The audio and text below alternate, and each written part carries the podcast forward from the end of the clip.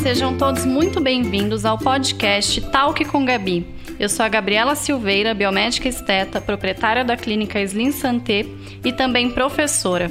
Estarei aqui com vocês toda semana, mais especificamente toda sexta-feira, para batermos um papo leve, porém bastante importante sobre temas ligados à nossa saúde, qualidade de vida e ao nosso bem-estar. Fiquem comigo que eu já volto.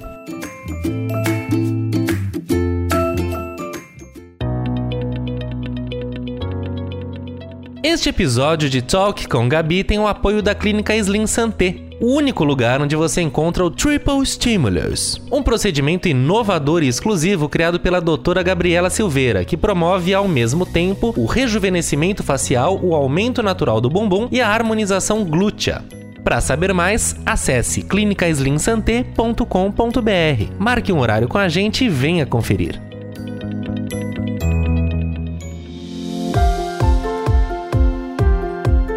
Pessoal! É mais um mês que se encerra e já estamos no segundo semestre desse ano de 2021.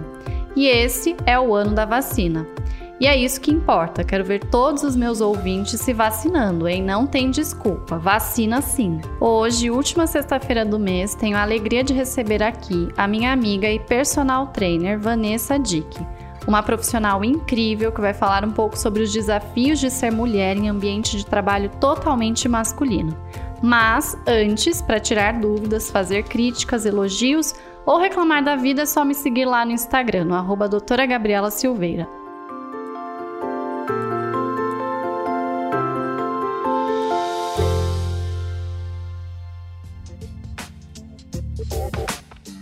Oi, Ivan, tudo bom? Oi, Gabi. E aí, muito obrigada, primeiramente, por ter aceitado o convite de estar aqui com a gente hoje. E eu queria que você me contasse um pouquinho sobre você, sobre sua trajetória, sobre como você veio parar aqui em São Paulo, né? Você não é daqui de São Paulo, enfim. Se apresente aí para todo mundo te conhecer e conta um pouquinho disso. Então, Gabi, eu vou tentar fazer um resumo da minha trajetória até aqui em São Paulo. Como, como você já sabe, já me conhece há uns três anos já, né? Uhum. Eu tô aqui em São Paulo tem quatro anos. Eu sou natural de Chapecó, Santa Catarina. E eu tive o propósito de vir a São Paulo em busca de qualificação profissional. Uhum. Por mais que, por exemplo, eu já tinha, na época, antes de vir, especialização em saúde pública, que eu já tinha uma especialização na Federal de Santa Catarina, eu estava concluindo meu mestrado em envelhecimento humano. Eu ainda sentia é, muita carência na questão prática da minha profissão. Eu tinha, eu tinha muita teoria, eu tinha muitos estudos, muito conhecimento empírico, mas faltava a questão prática. Uhum. E eu não me sentia profissional que eu gostaria de ser. Sim. Então isso me fez vir a São Paulo. Claro que o intuito maior era de início a busca do doutorado, foi para isso que eu vim. Mas eu acabei conhecendo um outro mundo aqui, um mundo repleto de oportunidades, um mundo repleto de conhecimento, um mundo repleto de, de chances de eu poder me tornar profissional que eu sempre quis. Uhum. É, eu acho que então a gente fez a mesma coisa. Exatamente. E acho que eu também tô aqui, é, basicamente, durante esse tempo mesmo que você também tá.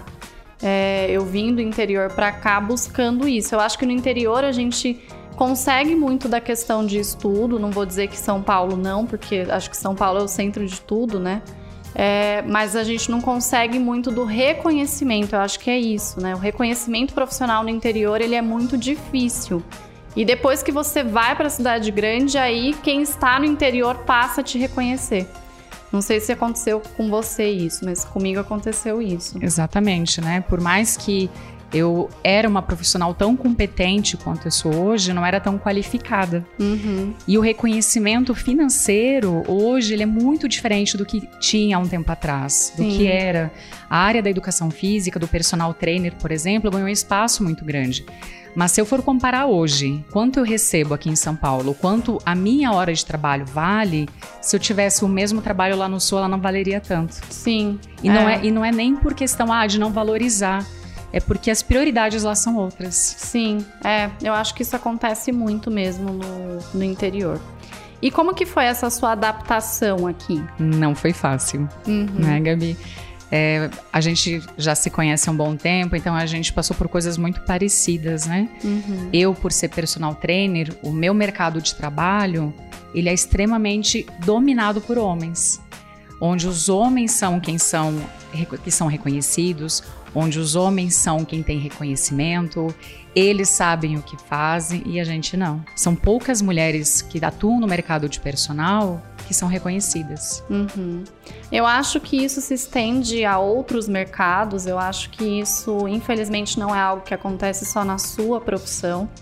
É, a gente ainda vive esse preconceito, a gente ainda vive essa, essa dificuldade, né? O que eu percebo. Na minha área especificamente, é, é uma área, é o contrário, é uma área mais dominada por mulheres, né?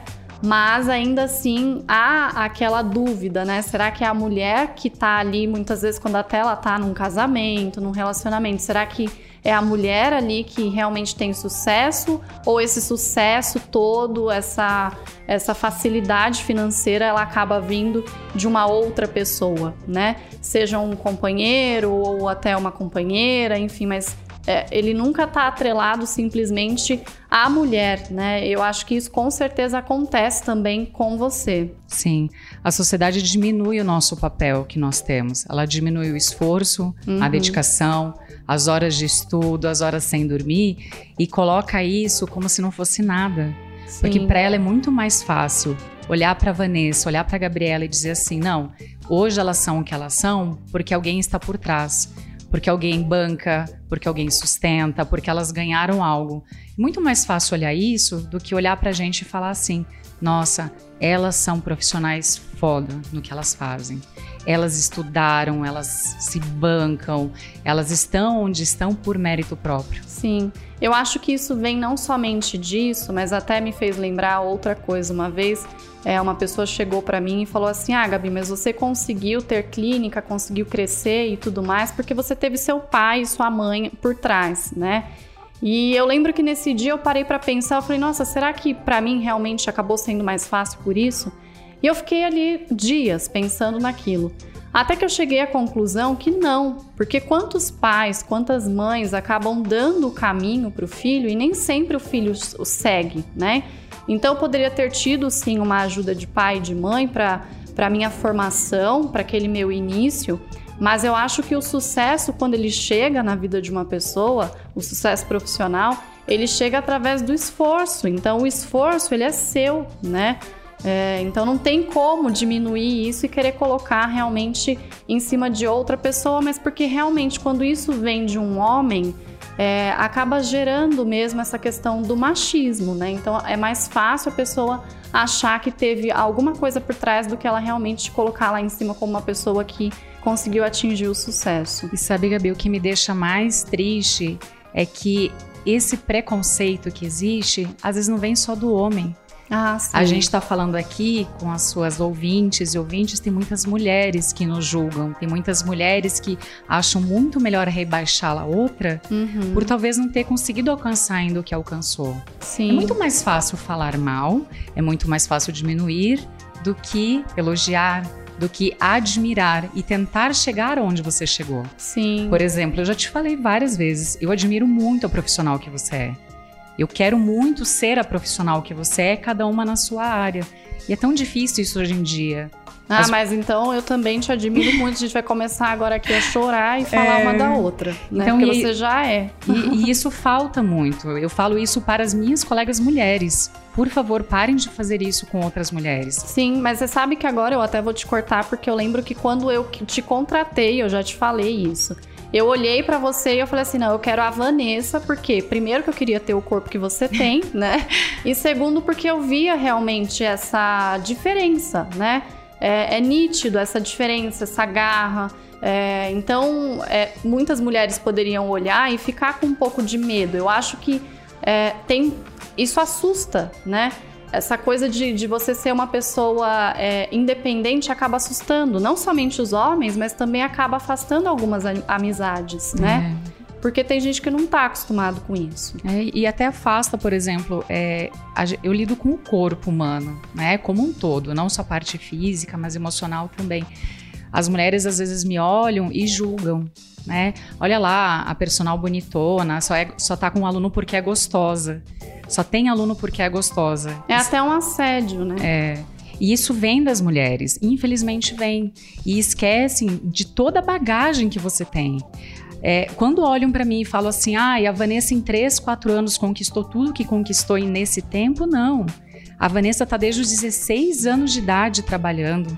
Eu saí de casa com 16 anos de idade para trabalhar.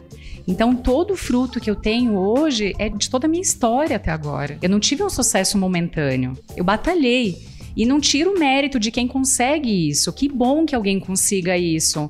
Algum sucesso momentâneo, alguma coisa de Instagram, alguma coisa assim. Mas não, nós, eu e você, como a gente já sabe, a gente batalhou por isso. E que bom que a gente está onde a gente está. E eu acho bem importante, assim, você tá contando aqui a sua história, porque muitas pessoas é, também devem ter feito a mesma faculdade que você fez. Então, isso acaba também incentivando mulheres que estão entrando nesse mercado da educação física para serem é, ou até mesmo para abrirem outro negócio, uma academia, enfim. É, mas isso é muito importante o que você está contando para que as pessoas entrem também preparadas com é, esse preconceito, que ainda é um preconceito que existe, mas eu acho que se a gente não fala disso, a gente não ajuda. Então é importante também falar, é importante se posicionar com relação a isso, né? É, e por exemplo, o meu público, eu tenho metade de clientes homens e metade de clientes mulheres. O meu público masculino chegou para mim, na grande maioria, através das esposas. Sim. As esposas começaram a treinar comigo, que é o seu caso é. também. Viram o quão profissional, o quão sério eu sou e convidaram ou obrigaram é, o marido. No meu caso, eu obriguei. a treinar comigo. E eu conheci outros clientes meus em situações mais adversas, em festas, em passeios, onde eu estava de biquíni, o rapaz estava de sunga. A gente acha, ah, não, é um, é um ambiente que não é propício para a gente tratar de coisas profissionais. Mas a postura que você tem, você leva para qualquer lugar. Sim. É que as pessoas confundem as coisas, né? Hum. Confundem muito. Ivan, a gente sabe que esse mercado é realmente um mercado mais masculino. É, isso não vem de hoje, isso é algo que acontece já há muito tempo atrás. E como que foi essa evolução? Como que você percebeu isso desde lá até aqui? Quando eu entrei na faculdade, a classe era dividida basicamente metade homens, metade mulheres. Então não é na faculdade que existe essa seleção natural. Né? Se a gente for parar para pensar, os esportes, os atletas sempre tiveram muito mais incentivo público masculino. Né? A gente vê, por exemplo, a seleção brasileira de futebol tem muito mais incentivo do que a feminina. Uhum. Mas na graduação, na faculdade em si, não. Nós tivemos, nós tínhamos metade meninas e metade meninos. Só que o que, que acontece? O caminho natural na época eram os meninos irem para a área de esportes, irem para a área de treinamento e as meninas para a educação escolar. Então, quando a gente para para pensar em educação escolar, é, existe muito mais professoras mulheres. Eu tenho amigas que trabalham até hoje na escola. E esse caminho foi se invertendo, isso tem uns 10 anos para cá. Onde, por exemplo, a professora que dava aula de ginástica na academia passou a atuar como personal trainer. A professora que era de escola começou a atuar na academia no seu horário de folga. E aí esse movimento foi acontecendo. E principalmente agora, nos últimos cinco anos para cá, onde a área da saúde se destacou muito. Né? Até a sua própria área da biomedicina, por exemplo, né? Sim. Há um tempo atrás a gente olhava para o biomédico, era quem estava no laboratório. Sim. Hoje não, hoje você tem uma clínica de estética, você está cuidando da saúde de outras pessoas. E isso aconteceu para mim também. Entendi. E nessa trajetória toda, desde a sua formação até hoje, como que foi a questão do assédio? Como que você consegue ditar os limites? Ou você teve alguma vez que ditar limite? Como que é isso? Bom, Gabi, se eu for parar para pensar desde a faculdade, o fato da gente lidar com o corpo humano é, deixa as pessoas mais sensíveis para tratar com a gente. Né? A gente mexe com a autoestima, a gente mexe com o ego. Então, por exemplo, na faculdade, na faculdade nós éramos as bonequinhas de enfeite da faculdade. E não era. Poxa, a gente estudava o dia inteiro, a faculdade era integral. A faculdade era manhã e tarde, cinco anos de curso. A gente não estava ali para enfeitar a faculdade, a gente não estava ali para brincar. E isso, por exemplo, com o passar do tempo, isso continua igual. As pessoas olham pra gente, olham, ah, a Vanessa, personal bonitinha lá da academia, personal gostosa lá da academia. E acaba confundindo um pouco as coisas. Só que quando chega, quando vem perto de mim, quando se aproxima de mim com outro interesse, vai, ver, vai quebrar a cara. Não vai conseguir isso. E é muito comum. Já aconteceu, por exemplo, é, não com os meus clientes, óbvio, né? Mas com pessoas de fora de São Paulo, que me, se, me seguem no Instagram, que me conheciam através de amigos, de querer vir para cá, ter um atendimento de personal comigo, mas que no fundo você. Não era só aqui. Não era isso. Queriam um jantar ou queriam alguma coisa nesse sentido. Só que de início as pessoas eles não falam. De início isso não está explícito né? Eu começo meu atendimento, eu me preparo para aquilo, só que daqui a pouco a, a, as perguntas começam para o caminho um pouquinho diferente. Quando acontece uma situação dessas, é, ela não está explícita, ela fica implícita em algumas conversas entre intervalos de exercícios. É naquela caminhadinha que troca de aparelho, explica o exercício, no descanso. É, ah, mas e o que, que você vai fazer hoje à noite? É, é, muito sutil, porque como eu sou muito séria, todo mundo que me conhece falava, você é muito séria. Você é muito séria, não tem como alguém chegar até você. Então eles tentam dessas formas. Ah, e aí? Eu falo, não, eu vou trabalhar hoje à noite. Ou eu digo que eu tenho um namorado que tá me esperando em casa, até para não ser indelicado com a pessoa, porque às vezes a pessoa não, é, ela não tá errada também no intuito dela de estar tá interessada em alguém. Só que o que eu vejo que está errado é utilizar a minha profissão para se aproximar de mim. Isso eu não admito. Eu sempre falo, se a pessoa estiver interessada na Vanessa, convida para jantar. Não convida a Vanessa para dar uma aula, para fazer um atendimento. Sim, eu acho que isso é, é, é muito legal você mencionar isso. Eu, às vezes, quando eu comecei, inclusive, a atender, eu morria de medo de ter um atendimento com um homem.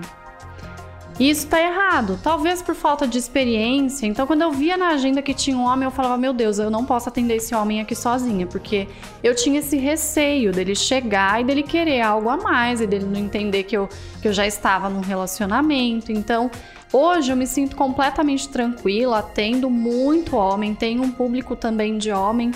É, e não tenho problema com isso, mas porque hoje eu, me, eu sei me posicionar. Então, acho que tudo é questão do posicionamento, mas é natural que realmente a gente tenha esse receio, né? E eu acho que se a pessoa está interessada, ela chega por outro meio, mas pelo trabalho não vai ser legal, porque o trabalho é momento de trabalho, né? É.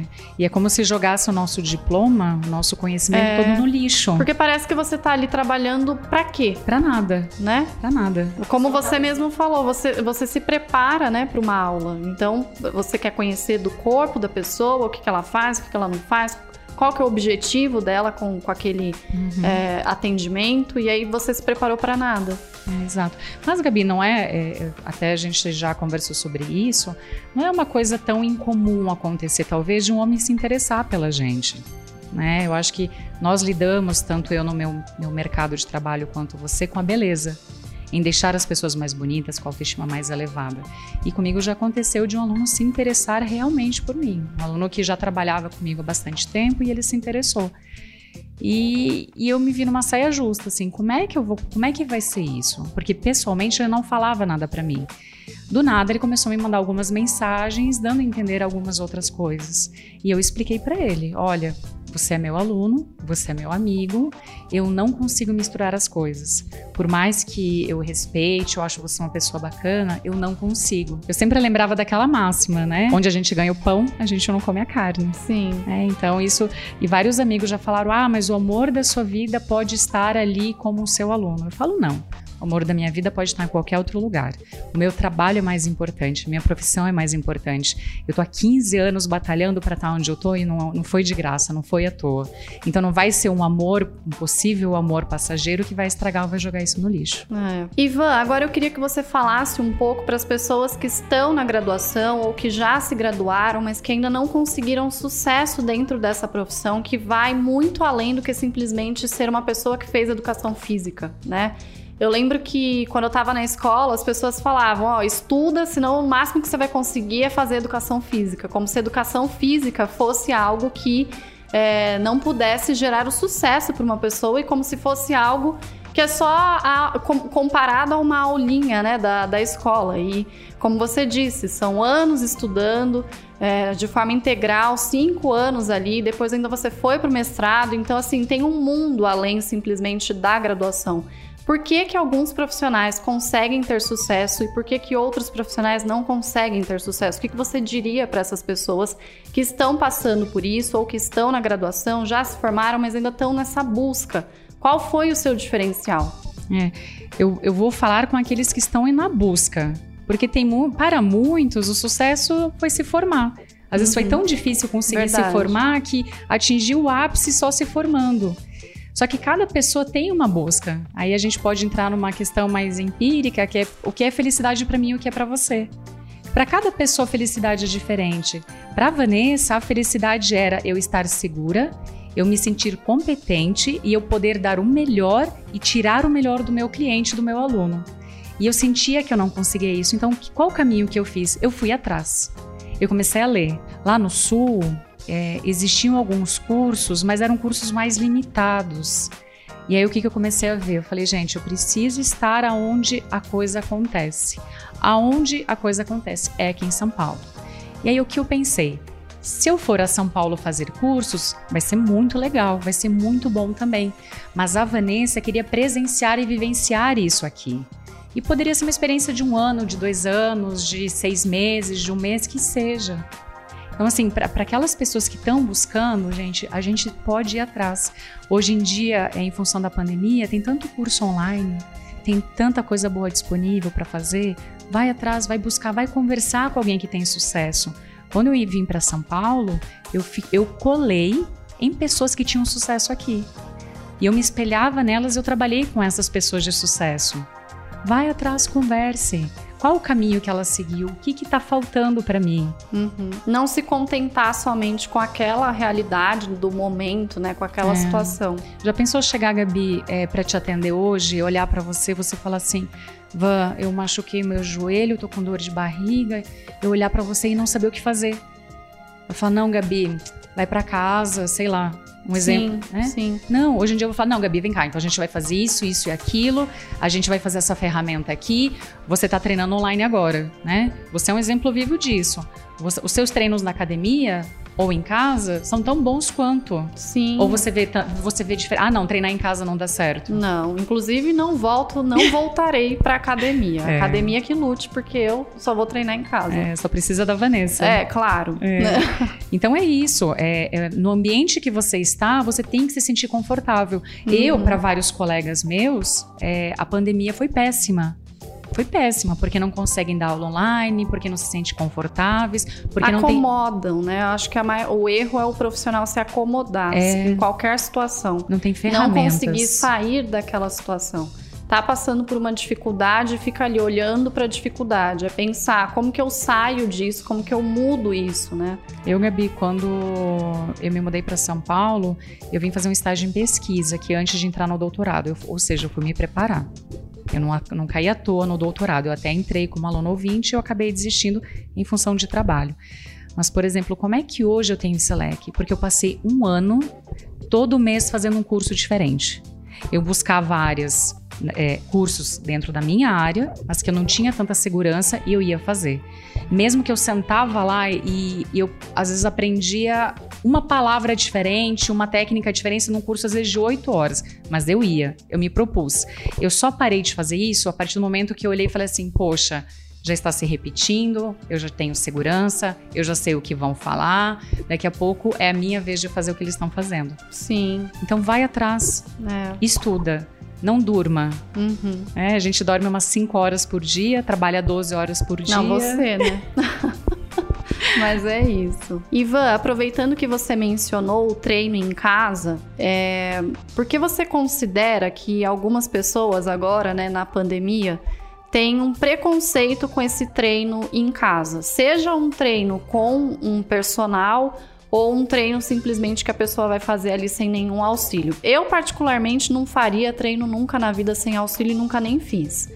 É, porque eu acho, eu sinto essa diferença, né? Eu acho que quando você passa muito tempo treinando, é aquilo que você sempre me fala.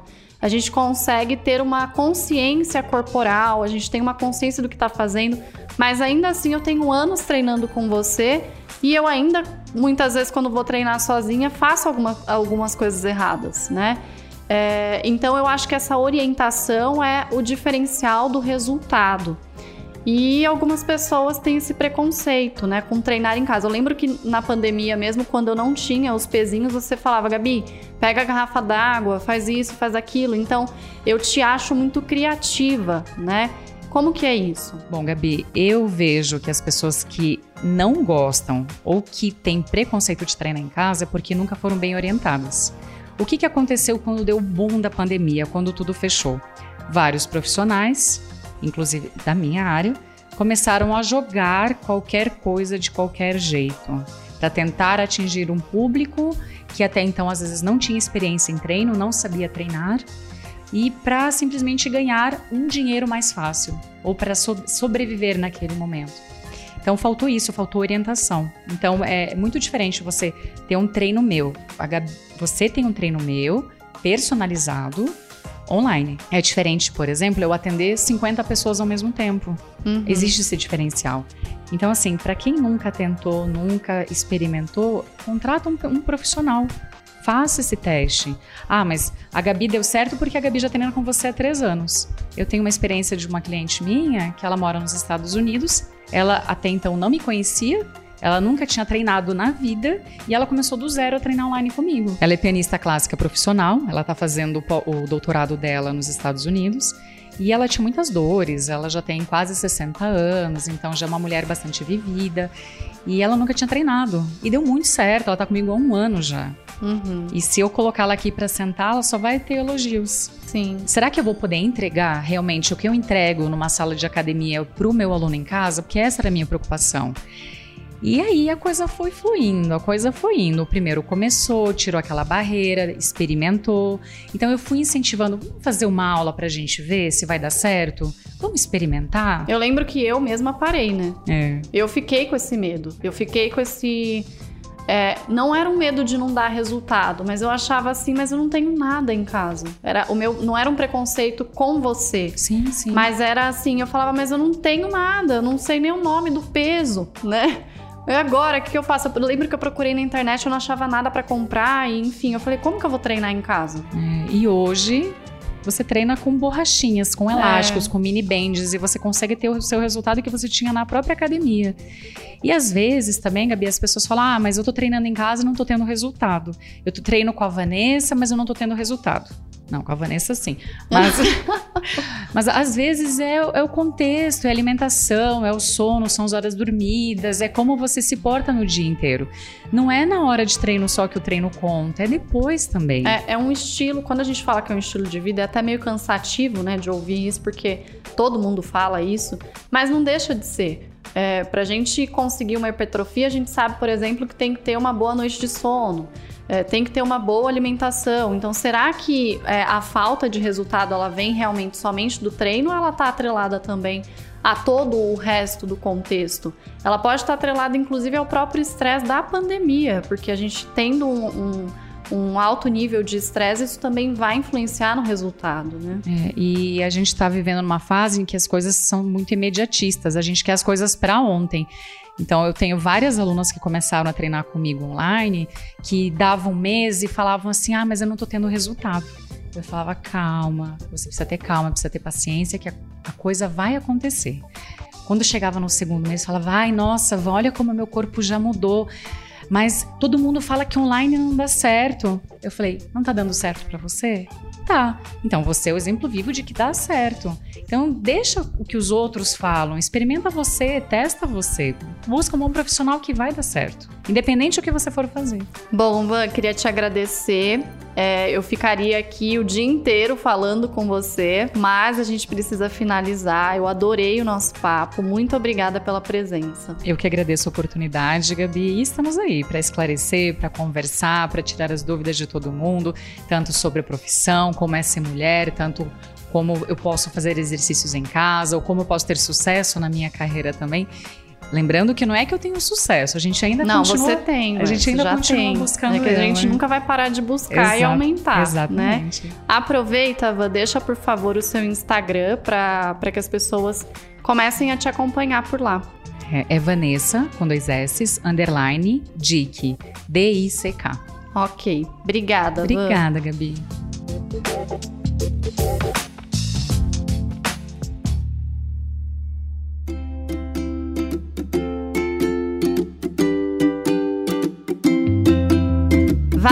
Pessoal! Espero que tenham gostado do episódio de hoje. Semana que vem estarei de volta falando sobre preenchimento guiado, um assunto interessante e que é inovador. Ah, e me digam, quem mais vocês gostariam de ver sendo entrevistado aqui? É só me seguir lá no Instagram, no arroba doutora Gabriela Silveira e sugerir. Aproveito para lembrar que nosso podcast está disponível nas principais plataformas, como Spotify, Deezer, Apple Podcast e YouTube. Se gostou, compartilhe esse conteúdo com seus amigos. Até a semana que vem, pessoal. Beijos!